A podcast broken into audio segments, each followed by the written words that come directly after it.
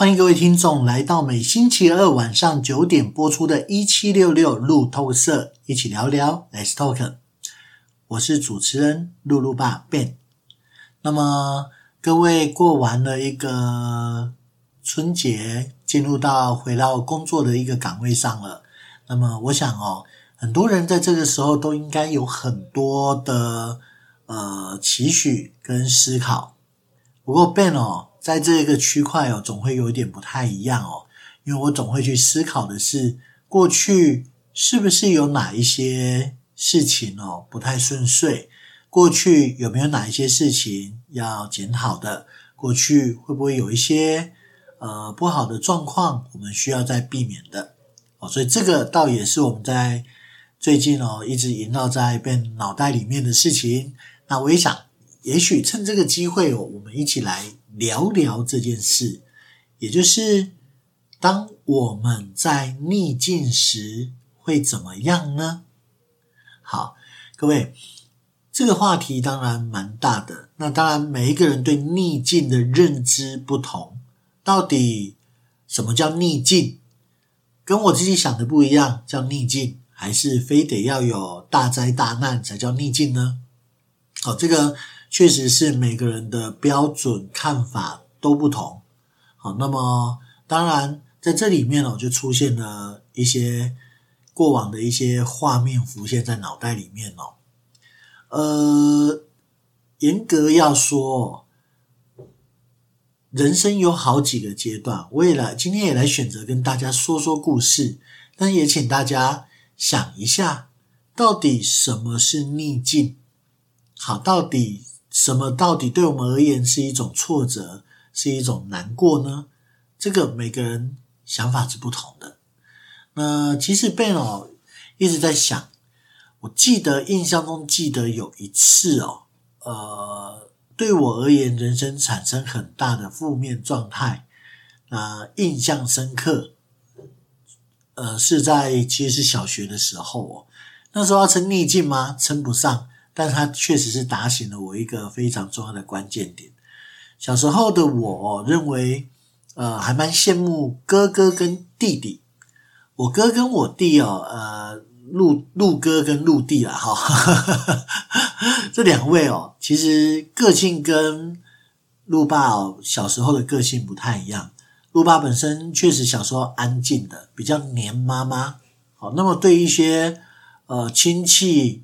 都认识，但是其实并不是那么的开放的接纳，也就是诶有互动的时候，其实我会比较害羞的躲在妈妈旁边。哦，这是小时候，跟现在大概是完全没有办法联合在一起了啊。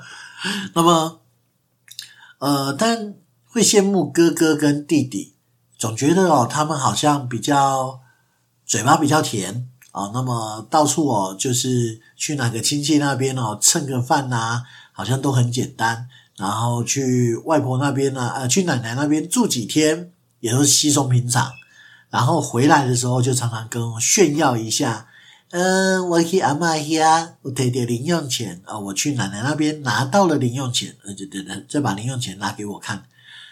说小朋友的我不羡慕吗？呃，其实羡慕，而且各位环境时空背景不太一样哦。在当时变得小时候，小学期间哦，其实学校会有一些福利社，我们出门呃去上课，其实是用得到钱的。换句话说，如果有一些收入，对我们来说就很有吸引力咯。哦，那当然，以现在的孩子去学校，其实要花钱也没地方花啊，这也是一个尴尬点啦哈。所以传说中的福利社阿姨，现在在很多的。基层学校基本上不存在了，那么，所以其实，在国小的时候，其实就常常羡慕着哥哥跟弟弟，为什么你们很多亲戚那边按你说去就去，你可以那么容易简单的就做出决定，要去住个几天，想去几天，然后都不会有那种呃违和感。小时候曾经在呃一次去一个阿姨那边住一个晚上，晚上我就已经看不到爸爸妈妈，我就在流泪。不要怀疑，那时候我很小，我那时候印象中应该五岁附近吧，其实是会流泪的。那么到国小的时候，其实就还有这样的记忆鲜明。结果有一次，奶奶来我家，好，那么我们当时爸爸们兄弟就另外分开住嘛。我们当时在做生意，我不知道那一天是怎么了，我鼓起了一个勇气，我总觉得不能只是一直羡慕别人啊，那我也应该要做出某一些行动啊，啊，所以我主动的就跑去跟。奶奶说：“阿妈，我今天要去你那边住，好，很小声，所以奶奶嘛，年纪长辈了，就有一点点重听，所以又很小，又很接近。我说啊，什么？再大声一点！我就跟他跟他说，阿妈，我今天想要去你那边住。然后，各位得到的不是一个好或不好，得到的不是一个拥抱。”得到的是一个很很很有趣的表情。哎呦，阿公你那么想开啊呢？哦，笨孩子也想开了哦。啊，现在会想要来啊奶奶这边住了哦。啊，各位，奶奶没有恶意啊，长辈没有恶意，就是听到了一个，哎呦，以前万年不开口说要去住的，就是要找我要叫我去住，去奶奶家去玩，都不太愿意了。你现在怎么会自动的开口说？想要来，呃，住住一个晚上。当然，对我们来讲，我们其实是觉得，哎呀，好像去阿嬷那边很好啊，有东西吃，又不用做什么功课啊，好好的也睡，也不叫睡觉，也不叫做功课啊，就好像去那边，好像新鲜事比较多，然后又可以拿零用钱啊，哦。各位记得当时年纪小啊。哦是这样子想的，好，那各位其实大概很难想象，我当时得到的是一顿嘲笑，就就是那个，哎呦，小亏啊啊！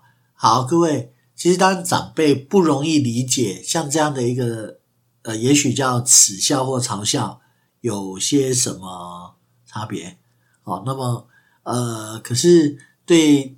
当时的我而言，只要被笑，就是我心里面无法认同的事情。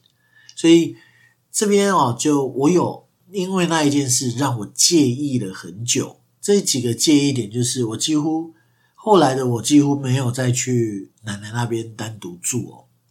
当然，如果说跟亲戚过去，还是有啦。哦，就是被迫家人带着我需要过去哦，那还是有。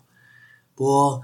各位可以理解哦，其实，在小小的心里就种下了一个这种种子，这个种子就会开始去呃思考，到底为什么哥哥弟弟想要去奶奶那边，他们都是一句啊欢迎啊，结果我自己想要去住的时候，我鼓起勇气这么说，却不被受重视，这其实是我当时一大段时间很不理解的事情。然后也一直在，呃，想说不一定要呃去玩啦，就开始安慰自己啊，反正不好玩。可是各位那一次这样一听哦，我确实脸一红，觉得很难过，二话不说跑回房间去哭了。啊，后来有没有去啊？当然没有去啊，哭成这样子了。奶奶后来离开的时候，我连出来都没出来。啊，当然以小朋友来说不应该啦哦，让我们。其实回头想想，这一段的这一个经验，可能是影响我很大的一部分。也就是后来，当我呃开始哦，就是注意到呃人的事情的时候，也许这一件事情给了我很大的启蒙，哦，让我知道，哎呦，就是原来有的时候你没有把。呃，人的事情处理好，那好像说什么都不太对的感觉。好，所以其实啊，后来那一次没去，没去就算了啦。啊，当然，确实有一阵子我都觉得很害羞，也自卑。我不太确定这样的心情对不对，但是呃，我确实不喜欢那样子的过程。好，我觉得。这一这个打击对我来说有点大，说叫逆境，谈不上真正的逆境，但它让我后面的人生有了一些呃思维上的不同。好，所以也许这就是提醒我该在这个时候去想开、去想通某一些呃过往我可能不是那么清楚的事。好，所以当然。呃，这是可能是我小小年纪当中第一次哦，就觉得人生有逆境这件事情哦。也许是因为这件事让我后期其实后面我开始学上学啊，准备出社会，其实我对于呃这种要可以告诉大家的是，对于这种人的问题，对于这一种呃互动的事情哦，就特别特别的上心哦。所以这这个当然说说笑笑，但它确实影响了我心中蛮重要的一件事情。如果让各位想想，各位小时候人生遇到比较大的挫折是什么？这位是想得出来的吗？好，所以这呃也是一个回首过去，给自己重新检视的机会。当我们懂得检视，说不定也可以从这里得到。或者发现不一样的一些呃收获跟想法，哦，所以这也才是我今天想要透过广播也跟大家聚焦一下。如果赢，我们可以赢在哪里？但如果我们可能会输，那至少要在这个过程当中哦，清楚彼此要什么，好好的学习。而这一句话，我们叫它沉潜，好好的沉潜下来，静下心来，那么呃，多一些相关的思考，其实呃，这个可能可以让自己哦，在未来是更好的。好，所以当然呃，为什么我今天要提的是沉潜跟逆境这两个字？因为过去人生确实有一些小小的乱七八糟。啊，这些小小的乱七八糟，其实重点也就在呃，怎么去处理它。好，我觉得这个可能会就是我们在未来当中哦，呃，可以去思考，透过逆境学习，面对未来的动力跟意愿。那么学习好，把逆境当成教训。那么其实我们每一个人。呃，应该都能够好好的让自己未来更好。好，那么先跟大家聊到这边哦。那当然，如果觉得今天的一个话题有吸引到你，觉得诶，如何在面对逆境这件事情，那么怎么做？那我觉得这个反而也是一个呃我们期待的方向。好，那待会再回来第二阶段一七六六路透社。好，那么一起聊聊 Let's Talk。那我们再来聊聊有关逆境时怎么的一些思考跟想法。哈喽欢迎各位听众回到第二阶段一七六六路透社，一起聊聊 Let's Talk。我是主持人露露爸 Ben。那么各位，当我们提到逆境，提到沉潜，在回忆往事的时候，哦，难免都带着一点忧伤、一些伤感、一点惆怅哦。当时的我为什么会是这样的选择？如果我做了不一样的选择，人生会不会更好？有的时候总会有这样的问号哦，呃，放在自己的心中哦。那当然，我们过往的事情确实来不及去做更改，但透过回忆，也许可以给我们一些呃思考。这些思考有助于我们接下来做的一些面对应对，或者是沉潜规划。哦，尤其沉潜学习规划这件事情，是我常常觉得非常重要的一件事哦。好，那么呃，当然，其实人生还有很多不同阶段的过程。那我也曾经在思考的是，呃，在我比较常讨论的范围，当然是职场的过程哦。也就是我也一直在思考，从我开始。进入到职场或接触社会的时候，我会有一些什么样的状态？那各位很清楚，熟悉露露爸本人的人哦，都知道，其实呃，Ben 可能在出社会当兵退伍，隔天到了保险公司去报到，接下来可能呃，我三年的时候，我我就让自己的人生进入一个很大的过程，一个门槛，其实也就是我负债。可是这负债不是一一朝一夕，呃，不是一瞬间累积，不是瞬间说被倒汇，而是它是个过程，温水煮青蛙的过程。当时的我其实已经在逆境，可是我其实并没有察觉。在做保险的时候，其实它是个让我开心的环境。以当时的我的心态，我认为是健康的。以业务来说，我强烈的相信自己可以做到。我有充分的企图心，然后，呃，我觉得在这样的职场环境，包含我的同仁，我都觉得是喜欢的。那么，可是。为什么走着走着，我的人生就突然，本来是好好的一个年轻人，怎么会有了一些过程呢？我觉得这其实让我在日后我有了一个很大的觉悟，也就是刚刚提到的学习两个字。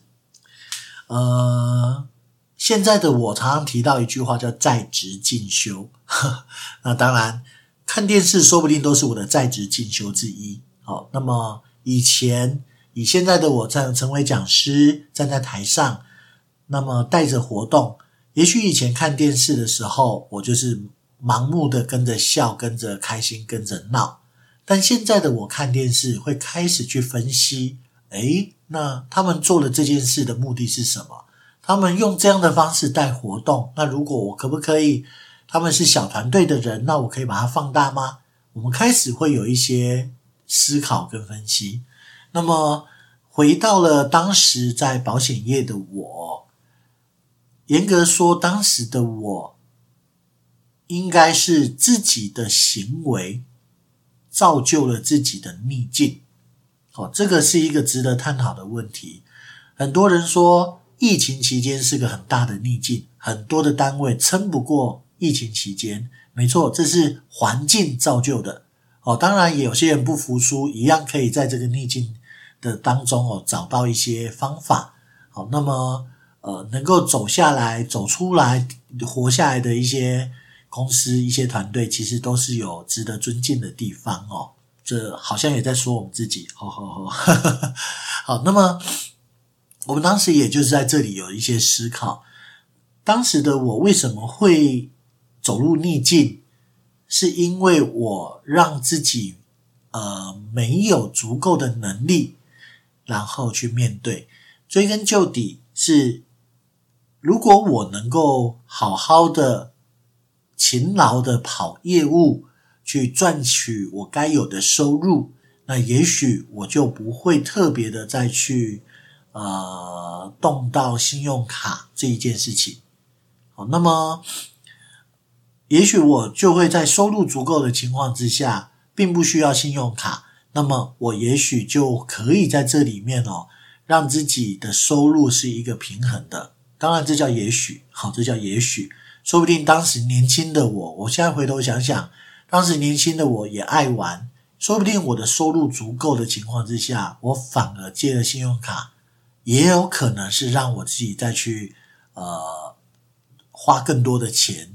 享受更多的事情不一定哦，说不一定，只是至少我现在回头来归纳，如果当时我的收入足够，我让我的行为跟这个能力跟上我的职场环境，我业务的销售技巧变得越来越好，我的增员技巧越来越好，我带的人越来越多，其实会不会其实？有可能像现在的我一样，每天其实工作相当的忙碌，都有好的规划安排。我其实不太有空去花钱。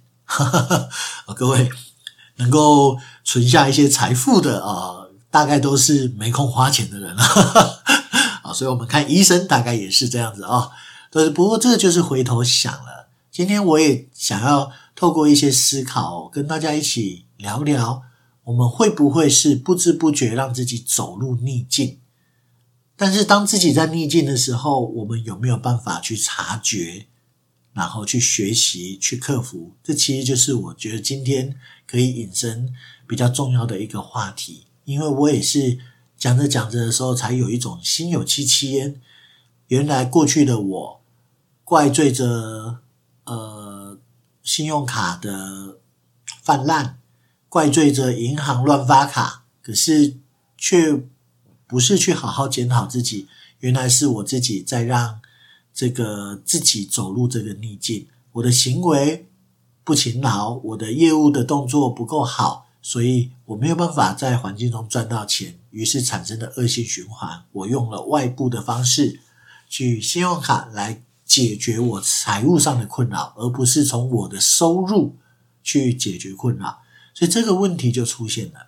原来是我让我自己走入逆境，可是可不可以改变这个逆境呢？回头来说，是不是透过有一些学习的过程？可以让我自己去改变，好，这里面哦也让我多了很多的思考哦。曾经有人告诉我：“哎呀，教育训练没有用啊！”现在听完，下个礼拜就没感觉了。可是初期的我，以前的我，可能我不敢这么说，但现在的我，我认为这样的说法是因为，呃，说这样的话的人，他可能过往没有好的机会，没有好的一些呃缘分。遇到对的人，会用对的方式去做一些学习。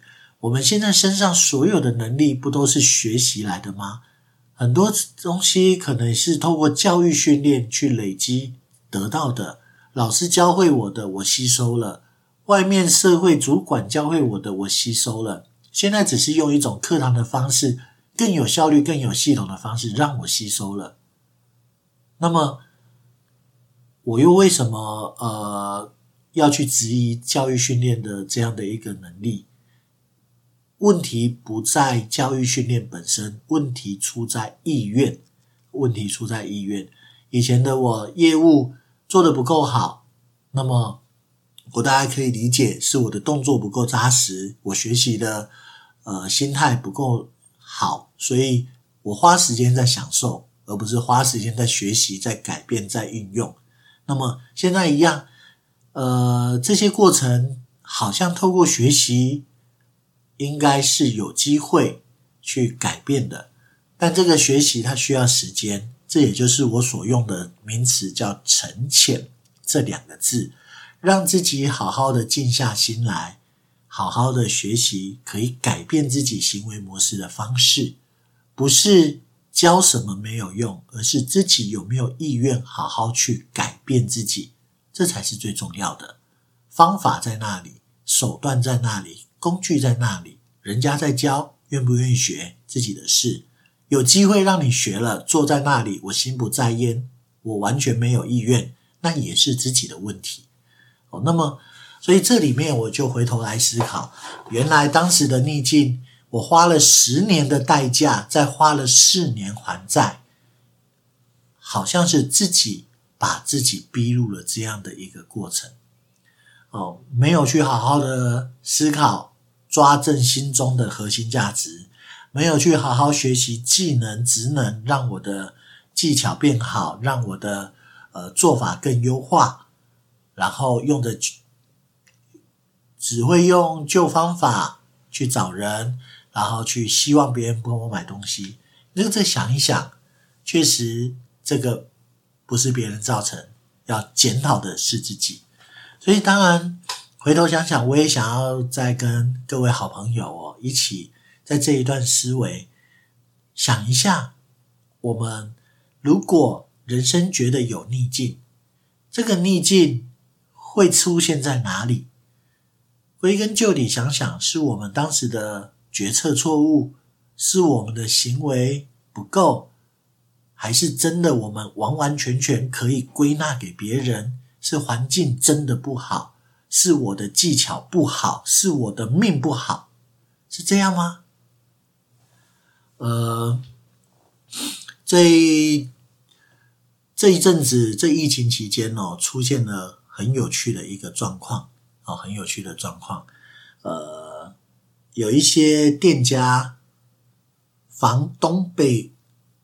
我们的疫情打败了，为什么？是因为有越来越多的店家，本来他是做着要租店面做的食物，可是在疫情期间有外送服务出现的时候，这些店家突然发现，我不用付高额的租金，我只要路边一个摊位，我甚至在自己家里挂个招牌，我就可以专门做外送这件事就好。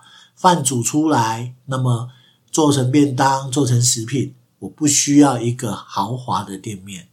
所以，呃，在这里面哦，就出现了有人应变成功。可是我也看到了，我去了很多的地方，看了一些。风景区看了一些卖东西的人，呃，很多的抱怨，抱怨，哎呀，疫情问题啦，大家都不出来啦，啊，疫情问题啦，怎么样怎么样？可是却忽略了，诶，有人透过不同的方法赚到钱了耶，有人透过不同的方法改变了这个过程了耶。这个问题到底是什么？是追根究底，是自己。完全只用旧方法，不懂得改变吗？哦，这个话题很尖锐，但是回头想想，好像又有这样的一个过程。我只会用过去五年、十年累积过来的经验跟能力去做事，我完全不知道现在的社会变迁，我可以怎么做，改变可以更好。这好大的问题哦。好，所以呃，回头说说啦，呃，逆境。每个人可能都有，我们必须检讨出来，逆境是谁造成的？也许归根究底是自己的决策，是自己的选择，是自己的能力，是自己的素养。好，那么去让我们走入了一个比较颠簸难走的路。但如果我们有相对应的学习沉潜，很辛苦，但我们仍然可以好好的去看。那么去选择做一些学习，会不会有改变？就像 Ben 在后期债务的后期，其实公司先贷店偿还了，但我还欠公司的费用，我每个月慢慢的扣，扣着扣着，在这一段时间，我们都非常的安分，认真的工作，希望我们的价值出现。可是透过晚上，我也不断的在学习，这才让后来 Ben 走了另外一条路，虽然。我离开公司，但是是带着公司的祝福离开的。那么，我可以在现在具名的用我的方法来回报公司当时对我的栽培。我也可以做出可能跟我很多跟我过去人生不一样的选择。这里会不会总有一些可以学习的事？而我就归纳出四个字：沉潜学习，好好静下来。静下心来学习，找出应变的方法。好，我想这个思考也就跟大家一起分享。下阶段我们来聊聊另外的逆境，待会聊，拜。Hello，欢迎各位听众回到第三阶段一七六六路透社，一起聊聊，Let's talk。我是主持人露露爸 Ben。那么前面当然提到了呃有关逆境的这个过程哦。逆境当然有很多，每个逆境不同嘛，想象不同，职场上、情感上、人生上、关系上，很多很多都有可能是在某个阶段是个逆境，某个环节是个逆境。好，那么呃，当然聊到这边哦，沉潜学习是我刚刚归纳出来的四个字，我也来跟大家聊聊这三年到底疫情期间。我们算是灾区的重灾区的这个状况之下，哦，教育培训业嘛，在疫情上课就是群聚的这个过程，我们怎么度过的？那么这里面就回头说，因为主要也是现在已经算是开放，我们相信疫情在这一个阶段只会越来越削弱。所谓的削弱是，也许是病毒本身削弱，第二个是大家因为确诊过，我们的意识也抬高了。那么，呃，再或者我们对这方面的恐慌也降低了，这个是在心态上，我认为是好事。当然，一样就像生病，没有人一定要，没有人要去生病啊，就是心态上是警戒的，但不紧张。哦，警戒不紧张，因为我们知道有些事终要过去。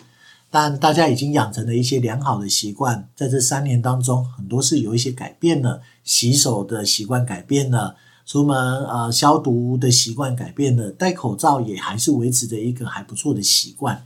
好，那么呃，我们当然可以选择在适当的时候让自己脱口罩休息，那其他人也比较不会那么奇怪了。所以总总归总算是好事。可是回头想想，这三年是个非常宝贵的经验哦。如果没有这三年，会不会现在世界上又完全是另外不一样的状况？脚是进步的还是退步的？其实很难说。呃，就像我们提到，现在基本上全民在数位化的能力运用哦。哎，各位，在二零二一年就曾经做过调查。本来当时的水准，在二零二一年的水准，其实是正常推演要到二零三零年才会去具备，才有办法哦。大概每个人上个网络，拿个手机做个直播，呃，熟悉去开个线上会议，才可能比较可以做到一个普及化。可是，在二零二一年达到，就代表遇到了疫情这件事情是一个超级逆境。但超级逆境也逼出大家的超级潜力哦。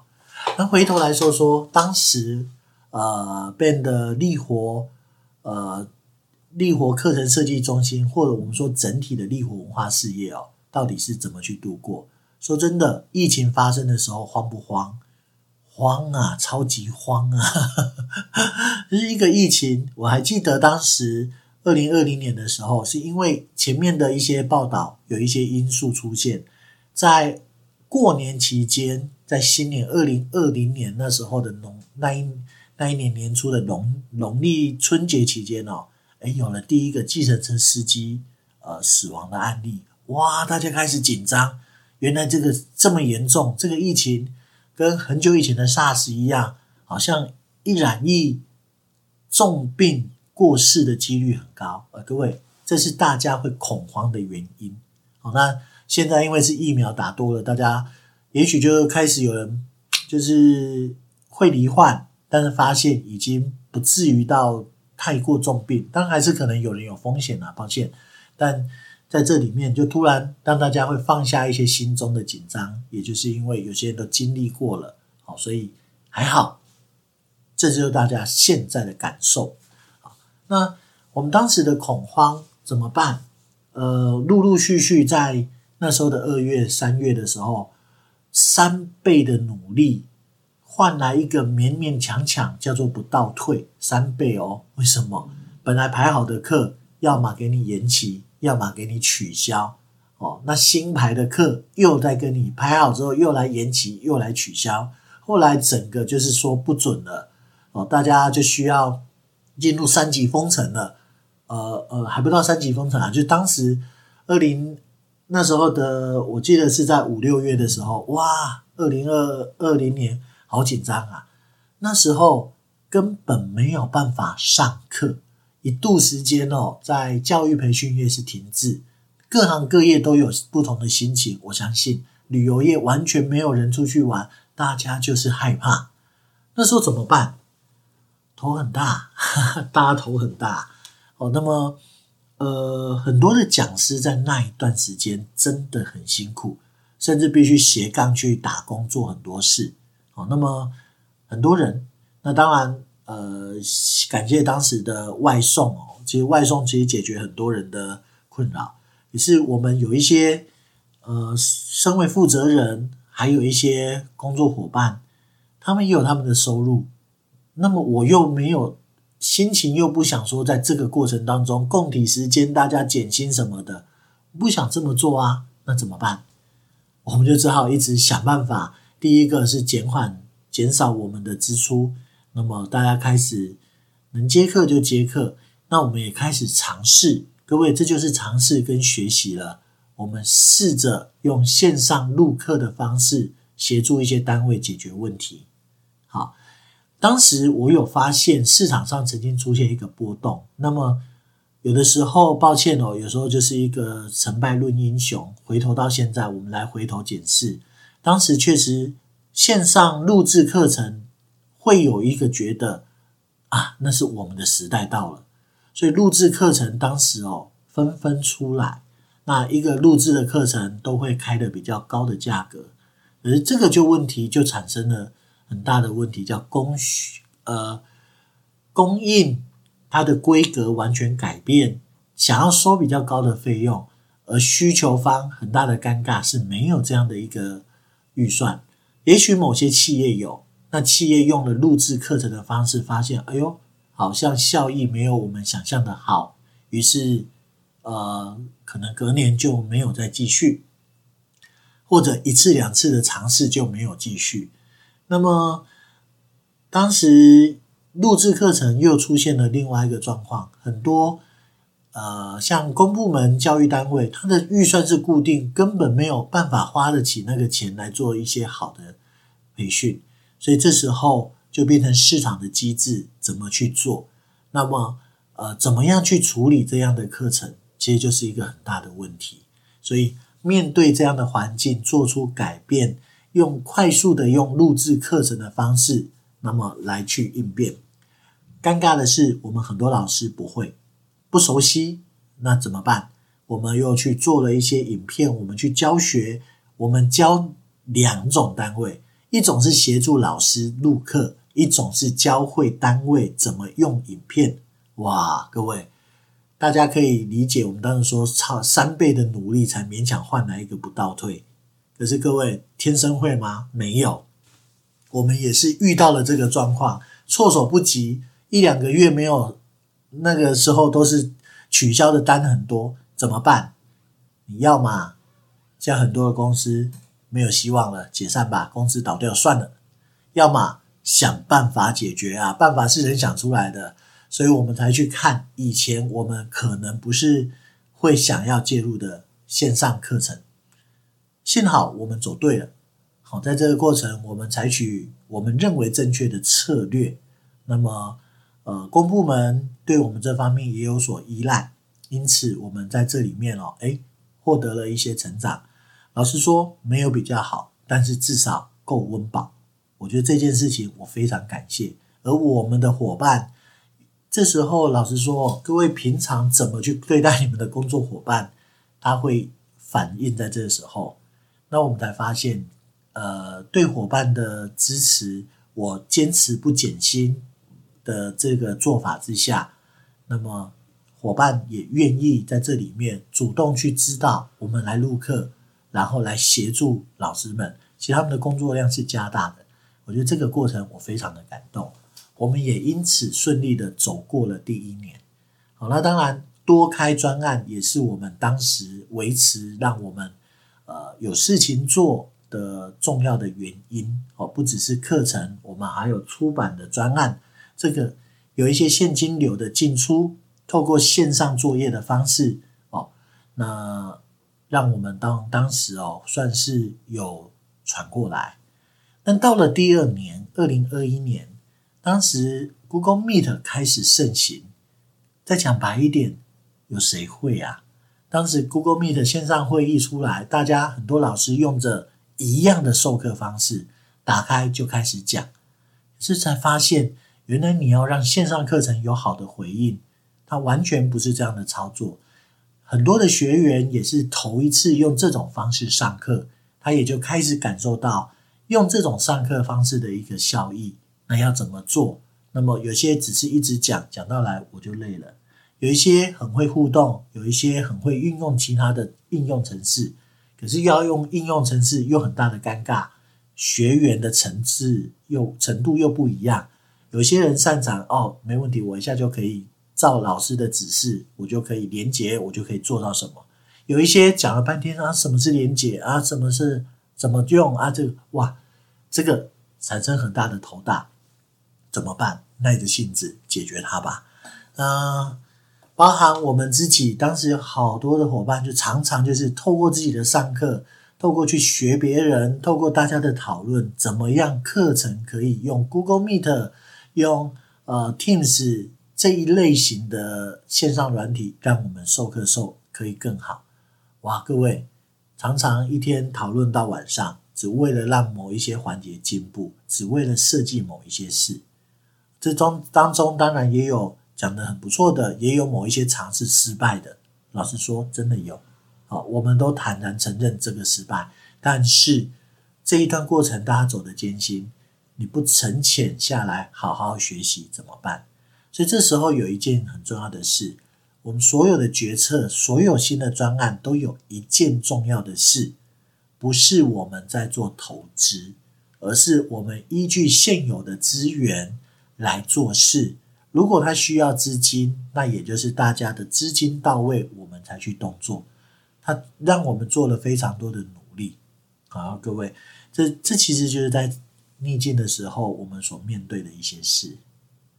二零二二年延续着二一年，线上直播授课成为一个主流。那么，其实也因为也办开放成实体也可以授课，线上也可以授课。但是这时候又出现一个挑战，叫混成。有一些单位就会试着这一堂实体课程加上线上课程共同执行。呃，不是不行，但效果确实是目前还没有办法非常非常的好哦，因为老师要顾的前面。要顾到旁边线上的同学是有难度的。那当然，呃，同学线上的同学、线上的伙伴也确实有机会就直接呃，算是逃逃一下，哈哈，躲一下，所以这也是一个尴尬点，而它也是个挑战。那也就回到这里哦，我们就发现，其实整个市场在三年来以教育培训的市场。打破了一些事情，有一些讲师在这一个时候选择，那我好好的退休去做我想做的事。有一些新进的新人，尤其年轻人居多。为什么？因为数位时代在这个时候被大量的运用，所以时代也许造就了某些英雄，但逆势也许也是磨练出英雄的一个最重要的一个孵化池。各位同意吗？好，所以逆境不可怕，可怕的是我们没有面对逆境的心。沉潜学习是一个重要的态度，而沉潜学习出来之后，如何应对，它则是我们最重要的一个思考。聊到这里哦，其实也跟大家啊去特别推荐，也有关于逆境这一件事情，在我们这三年来。太多人发生，那么当然有人追溯过往，还有更多。所以力活文化事业体系旗下两个品牌，一个叫力活课程设计中心，一个叫力活文创设计中心。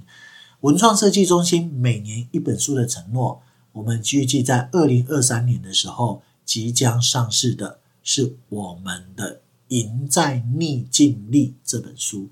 有十六个专家学者哦，不要说专家学者，讲师、职场的一些达人，但各种职业，十六位来告诉各位，人生遇到逆境时，他们的处境、他们的选择、他们的心境、他们的转念公式，跟各位推荐哦，在二月二十一的时候即将上市，先跟大家偷偷说明哦。好，那。如果各位觉得今天带着大家学学习去思考逆境这件事对我们的意义，如果大家觉得有帮助，那也邀请大家可以到一七六六一起聊聊的官网去找到主持人介绍，露露爸 Ben，露爸 Ben 哦，我们官网里面会有我的一个呃打赏专区，好，那欢迎打赏给我，请我喝杯咖啡，我都会一样的开心，好吗？好，那继续锁定每星期二晚上九点播出的一七六六路透社喽，我们下周见，拜拜。